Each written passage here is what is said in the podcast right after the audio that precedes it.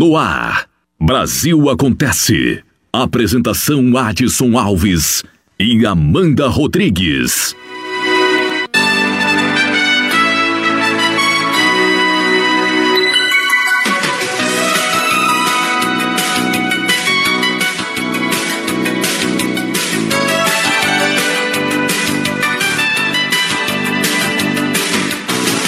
Tá no ar para você mais um Brasil Acontece com os principais destaques do dia. Oferecimento Café Chapada 100% café. Oferecimento Farmácias Carvalho, a sua saúde em boas mãos. Atacadão da Madeira, MV Estúdio e oferecimento Loja Nélios, famoso por vender barato. Brasil Acontece está no ar via internet para todo o Brasil através da Estação Pop News de Salvador Estação Pop de Barreiras, Vitória da Conquista, Ceabra, na Chapada Diamantina. São quatro cidades, quatro emissoras de rádios na Bahia, emissoras do grupo Pop Web de Rádio. O nosso site estaçãopopnews.com.br, acesse, fique por dentro. Estamos também em podcast no seu agregador de podcast preferido, busque Estação Pop News. Acompanhe, fique por dentro.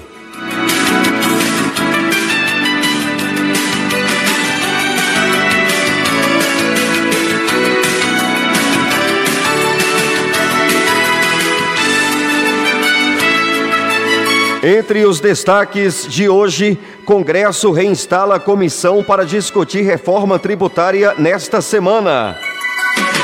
Começam nesta terça-feira, dia 28, inscrições para o FIES do segundo semestre. PF investiga desvios de 51 milhões por parte da Secretaria de Educação do Piauí em 2015 e 2016. Povos indígenas Covid-19 cancela rituais e ameaça cultura com morte de idosos.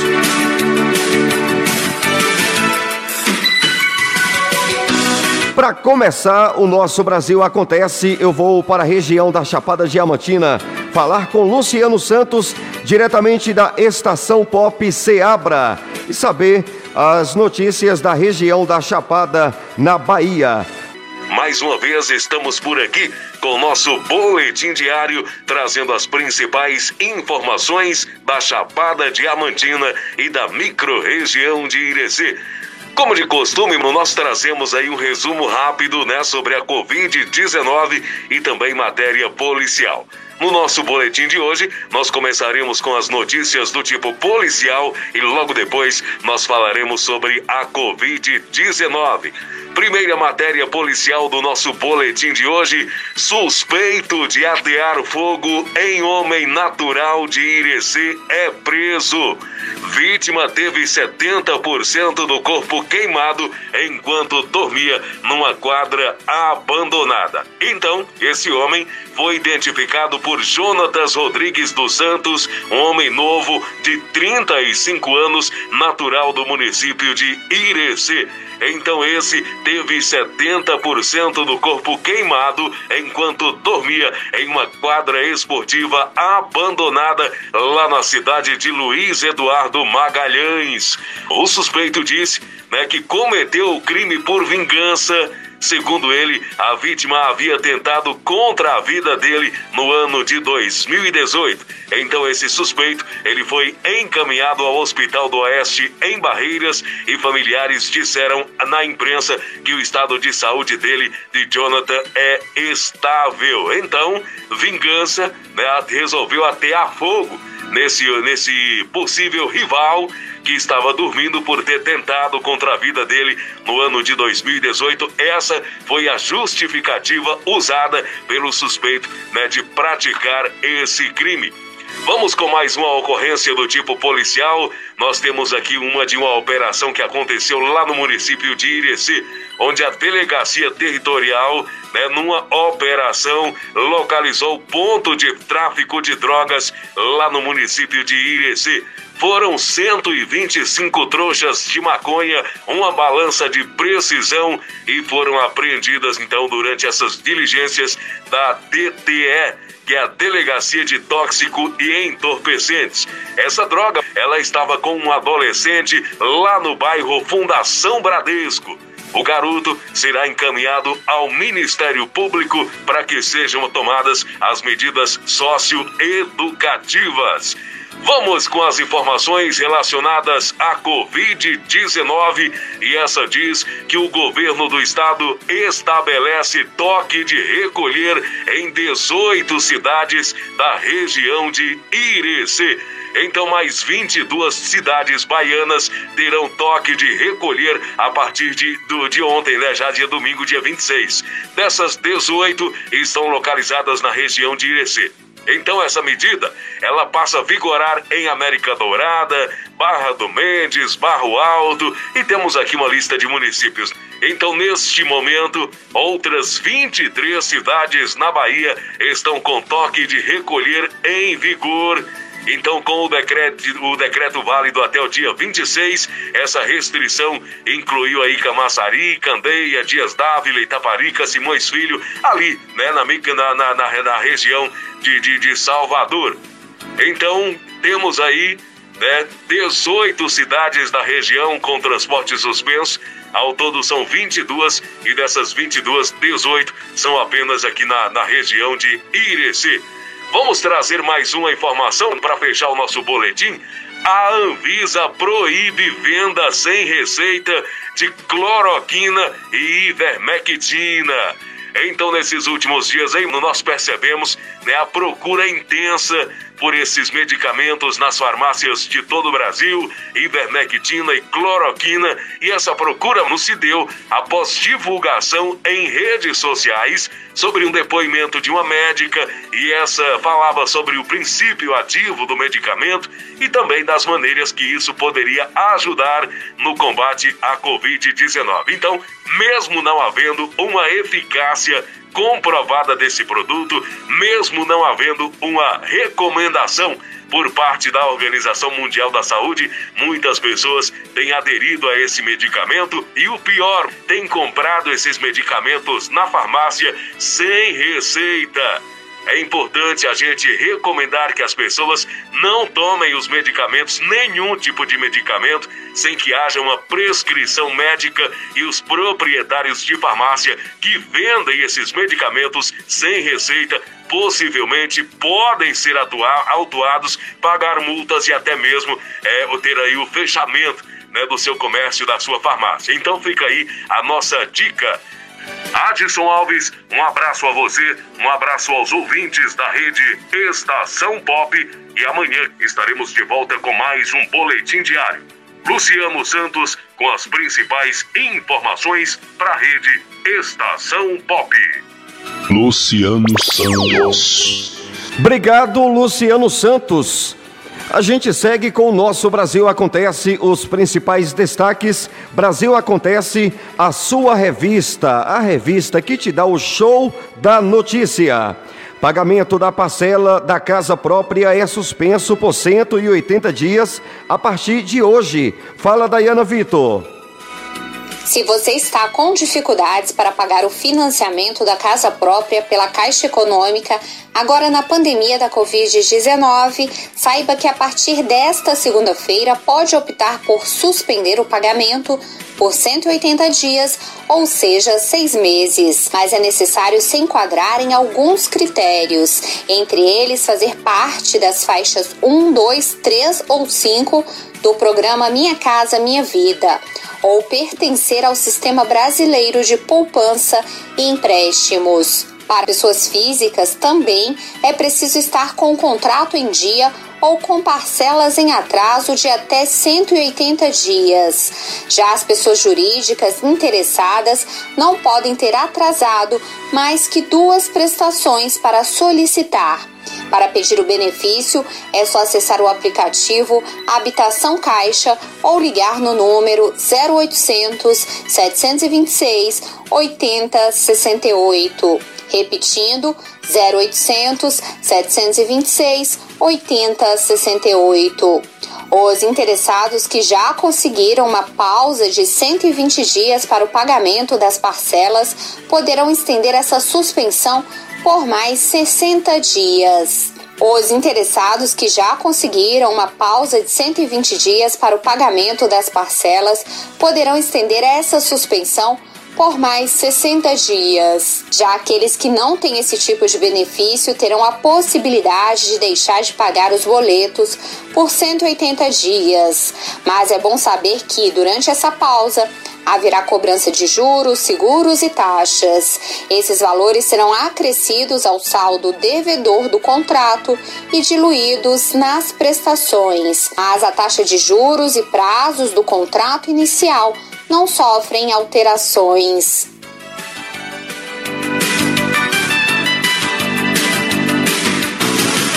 Brasil Acontece tem um oferecimento Farmácias Carvalho, a sua saúde em boas mãos. Oferecimento Atacadão da Madeira. E claro, falo no oferecimento da Loja Nélios, famoso por vender barato.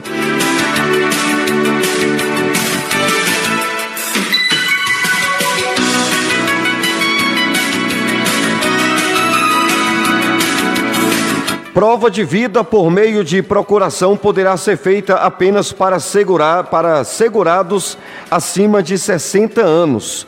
O INSS liberou a presença física do beneficiário na chamada comprovação de vida desde março, no começo da pandemia, quando suas agências ficaram fechadas, como forma de prevenir a disseminação da Covid-19 entre o grupo que é considerado mais vulnerável, que são os idosos.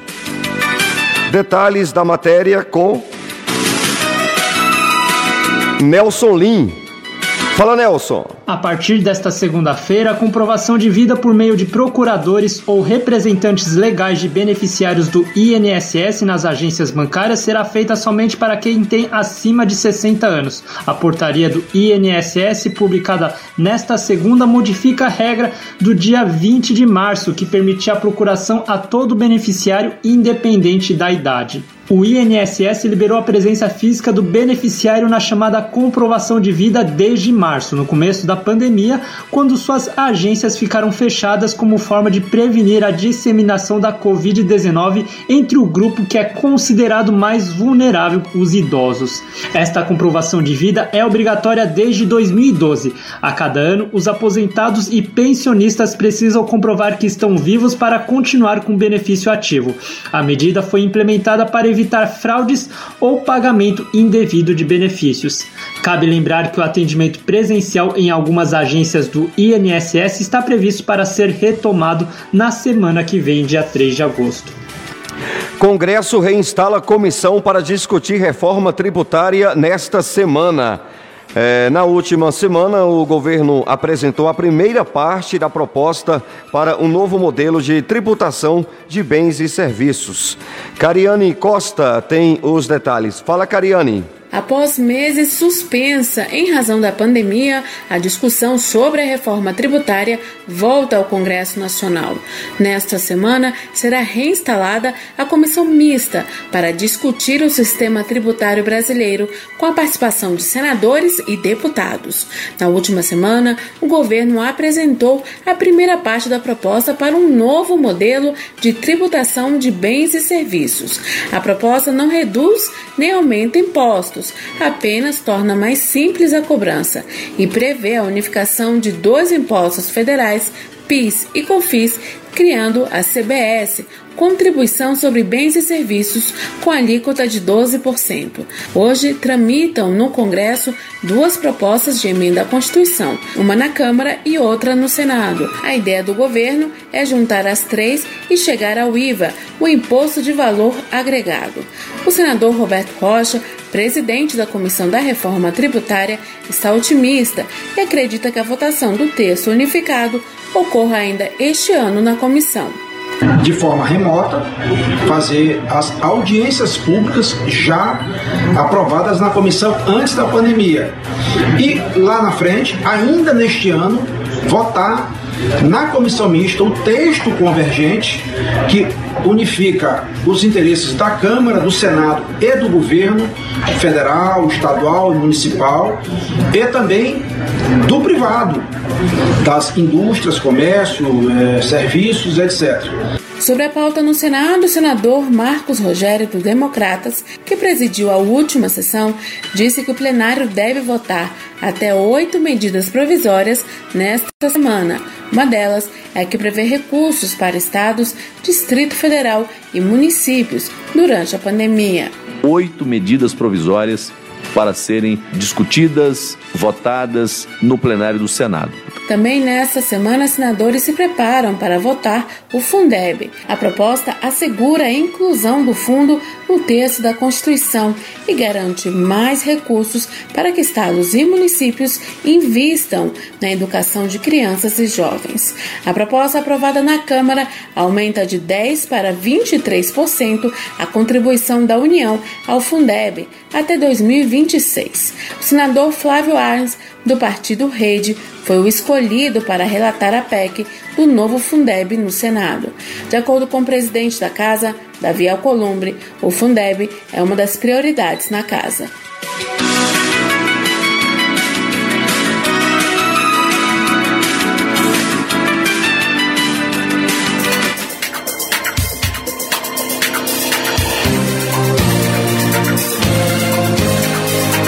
Baixe o aplicativo Estação Pop News e fique por dentro de tudo que acontece no mundo.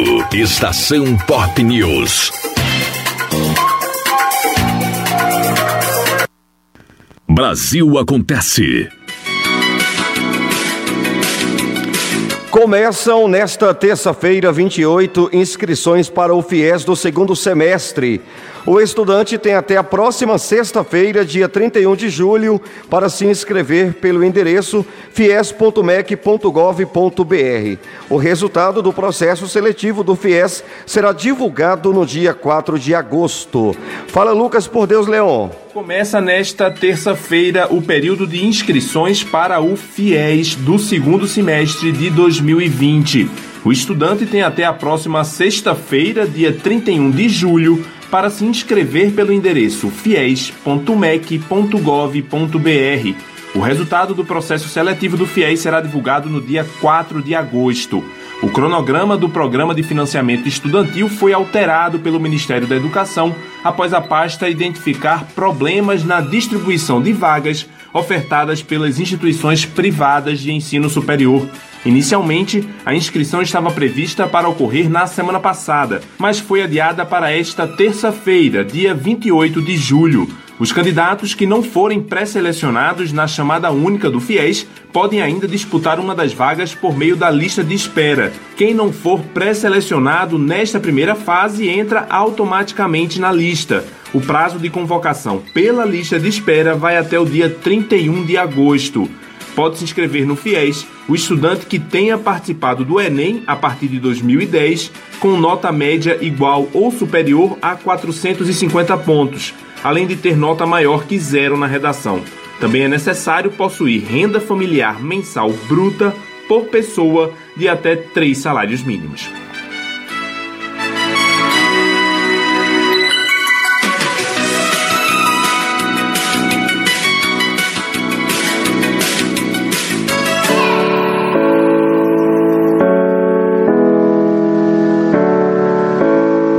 Brasil acontece. Informação, entretenimento na dose certa. Apresentação: Adson Alves.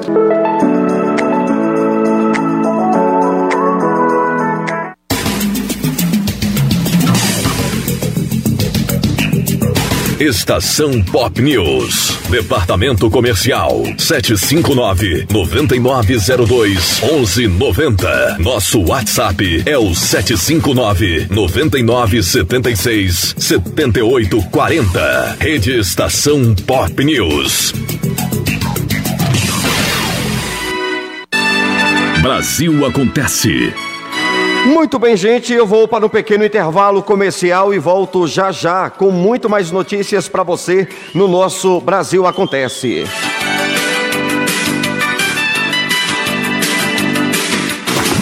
Para ver de pé.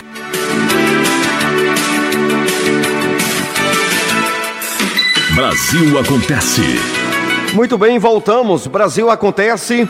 O show da notícia. Oferecimento Atacadão da Madeira, Café Chapada, Loja Nélios, Abraão Chaves, MV Estúdio Barber Shop e Vale Criativa.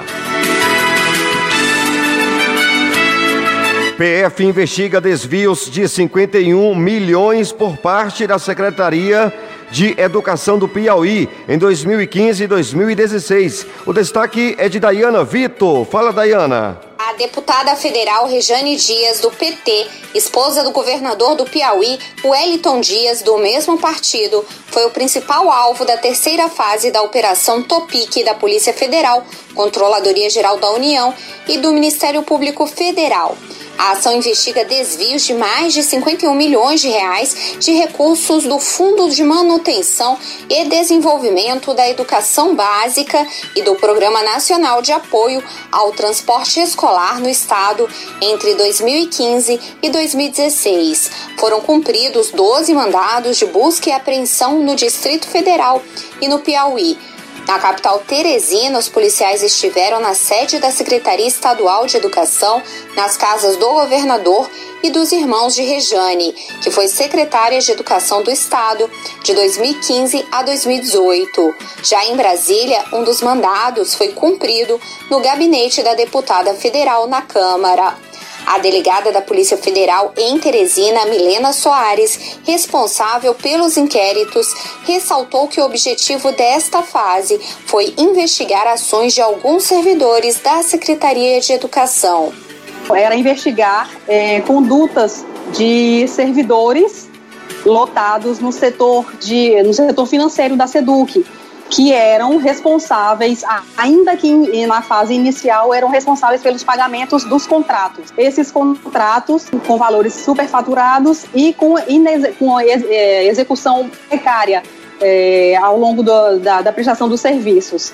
Segundo as investigações, na época em que Rejane comandava a pasta no Piauí, agentes da cúpula administrativa da Secretaria de Educação se associaram a empresários do setor de locação de veículos para desviar recursos.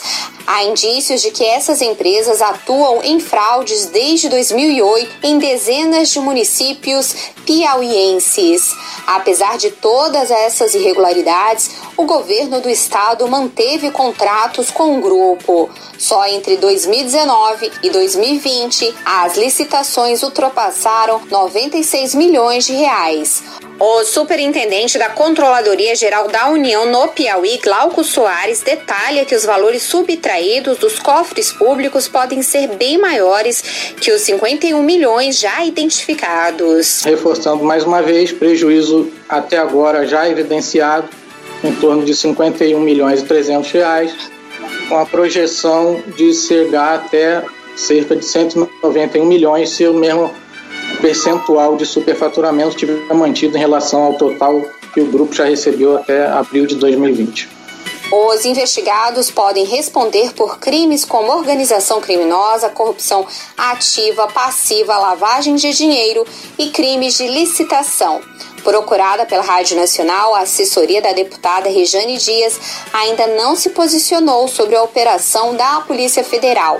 Já o governador Wellington Dias repudiou a ação, argumentou que as investigações referem a contratos de 2013, quando ele não era o chefe do executivo. AS confirmou que Rejane Dias foi secretária de Educação do Piauí e já se colocou à disposição da Justiça. Finalizou que o Estado é a maior vítima dos fatos e trabalha para esclarecê-los. A Secretaria de Educação do Piauí informou que colabora com a investigação da Polícia Federal. Acrescentou que sempre se colocou à total disposição dos órgãos de controle. Já o PT garantiu que as buscas nas residências do governador Wellington Dias e familiares fazem parte de uma ação midiática de perseguição. Brasil acontece, show da notícia. Vamos juntos com os principais destaques. Lembrando que temos um site bacana. Na verdade, cada rádio tem o seu site, mas a gente divulga aqui em especial o Estação Pop News estaçãopopnews.com.br, que é o site padrão da rede. Acesse, fique por dentro, estaçãopopnews.com.br. O nosso aplicativo, Rede Estação Pop News. Vá na Play Store, baixe e acompanhe. Brasil Acontece. Apresentação Adson Alves e Amanda Rodrigues. Amanda Rodrigues hoje não pôde comparecer e eu estou apresentando o Brasil Acontece sozinho. Hoje é carreira solo.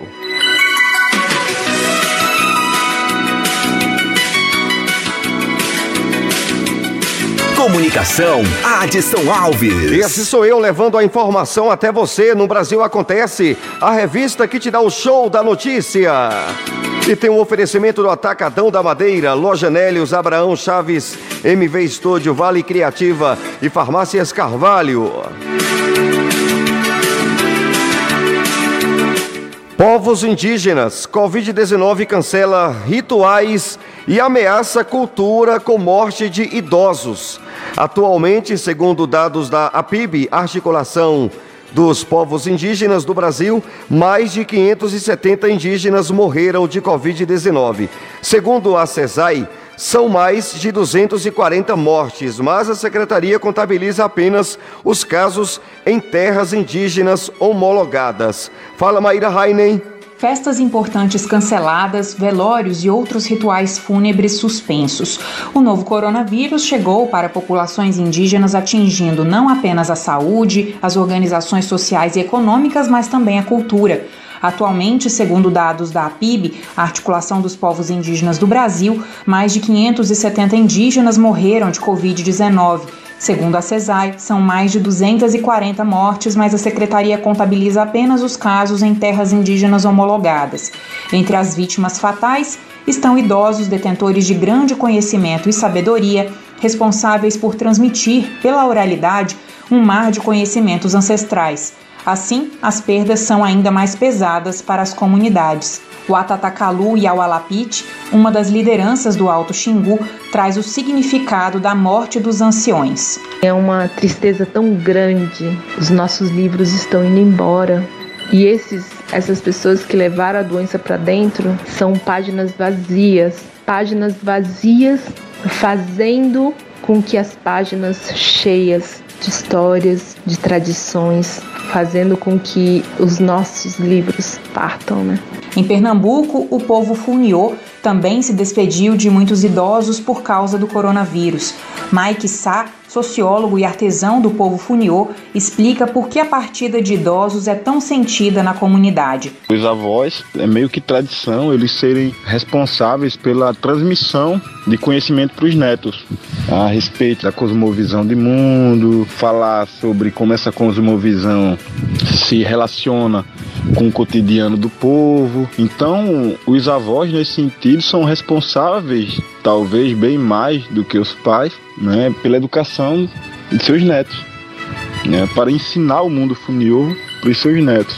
Além do impacto de perder figuras importantes em cada aldeia, muitas comunidades se viram impedidas de realizar rituais significativos. Foi o caso do Quarup, no Xingu. Na língua Camaiurá, Quarup significa alegria do sol. O ritual é feito após um longo período de luto pela perda de um familiar e vem como última despedida da pessoa que fez a sua passagem. O evento ficou para o próximo ano. O Atatakalu explica como se deu o adiamento do ritual que reúne todos os anos cerca de mais de 5 mil pessoas entre participantes e convidados. Cada povo teve a sua autonomia de cancelar. Então, a ideia era essa, né? De não juntar todo mundo para não contaminar. O meu povo é um dos que cancelou primeiro. O meu cacique é um dos que decidiram que não ia, a gente não ia ter Quarupi esse ano. A gente tinha que fazer o Quarupi da nossa avó, da minha avó, da mãe do nosso cacique e ele cancelou para tentar proteger o nosso povo. Entre os membros do povo Pancará, em Pernambuco, também houve suspensão de rituais pelo medo da transmissão da Covid-19. Muitas rezas, antes feitas em grandes rodas com cânticos e danças, agora estão suspensas, como conta a pedagoga e professora Sandriane Pancará. No momento de ritual, há uma aproximação muito grande, né, na hora de, de dançar o toré, na hora de fazer seus trabalhos, e foi cancelado, está sendo cancelado. Então a gente sofreu um impacto muito grande com essa pandemia. No Amazonas, algumas comunidades também cancelaram eventos, como o ritual da Moça Nova dos Ticuna.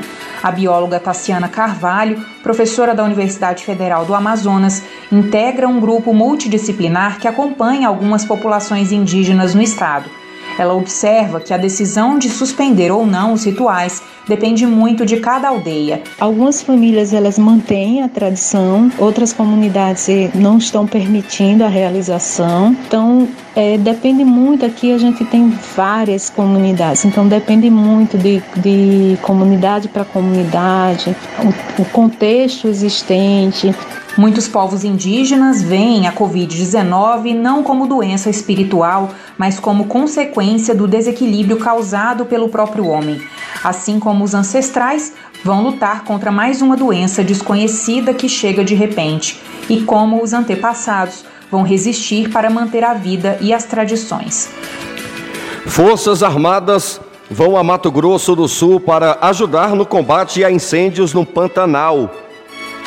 De acordo com dados do INPE, o Instituto Nacional de Pesquisas Especiais, este ano o Pantanal já registrou mais de 3.800 focos de incêndio.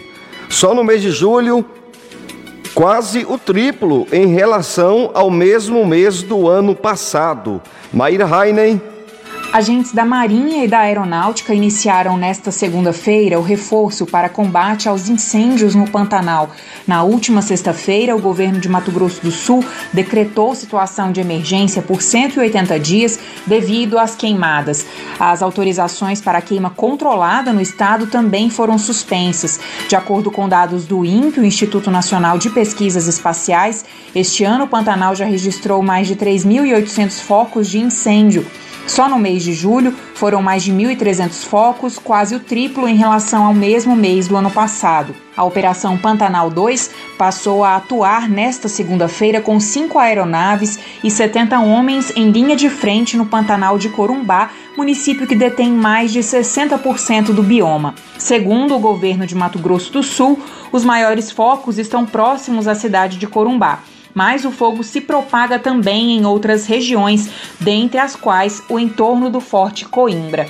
Sobrevoos realizados na tarde desse domingo, na área crítica de Corumbá, definiram as ações de combate para esta segunda-feira. A aeronave Hércules da Força Aérea foi incorporada às ações e tem capacidade para lançar 12 mil litros de água. O avião vai decolar da base aérea de Campo Grande com as coordenadas já definidas por GPS para o combate direto aos focos. A estratégia para eliminar os incêndios é fazer uma ação simultânea e coordenada entre os bombeiros e brigadistas do Ibama por terra e os lançamentos de água pelas aeronaves. Além do Hércules, devem operar os helicópteros Gavião e Pegasus da Marinha e o H-60 da Aeronáutica.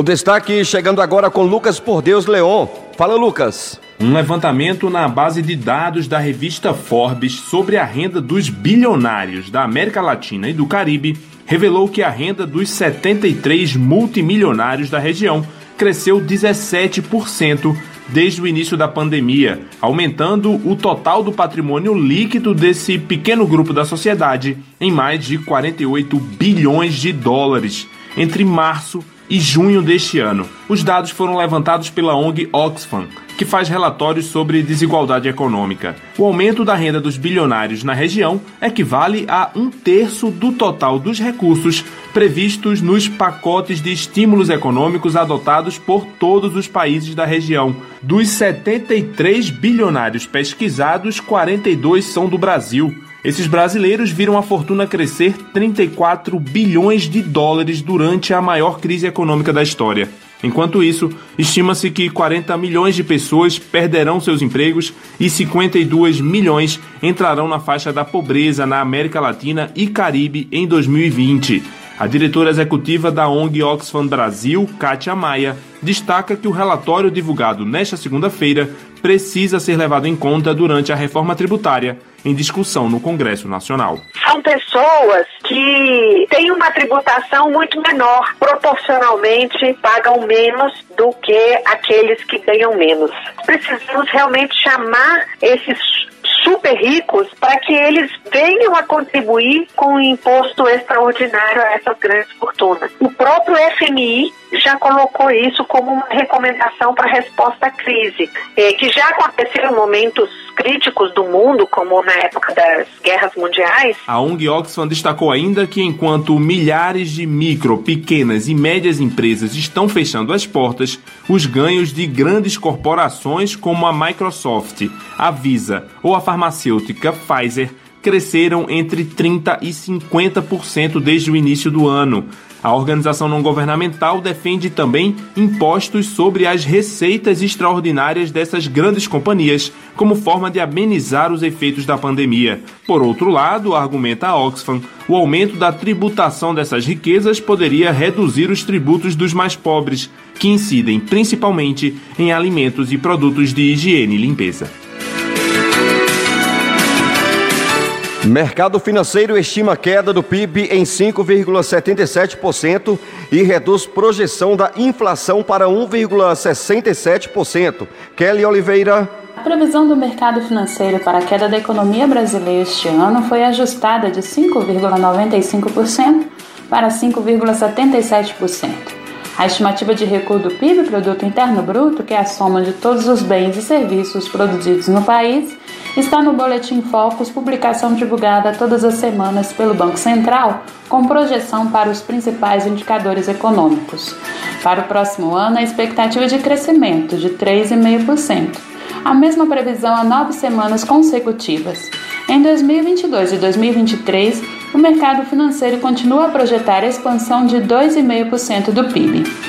As instituições financeiras consultadas pelo Banco Central também ajustaram a projeção para o IPCA, Índice Nacional de Preços ao Consumidor amplo de 1,72% para 1,67% neste ano.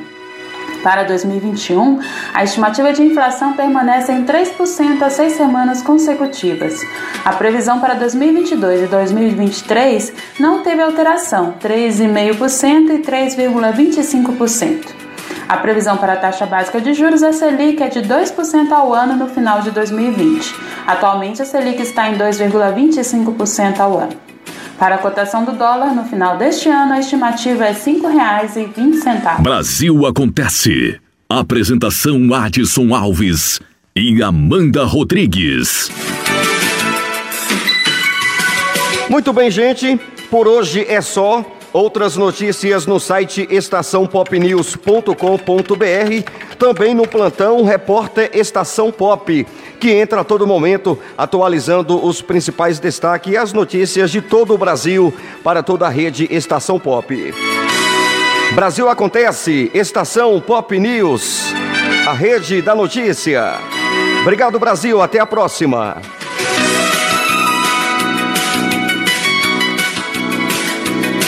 Brasil Acontece.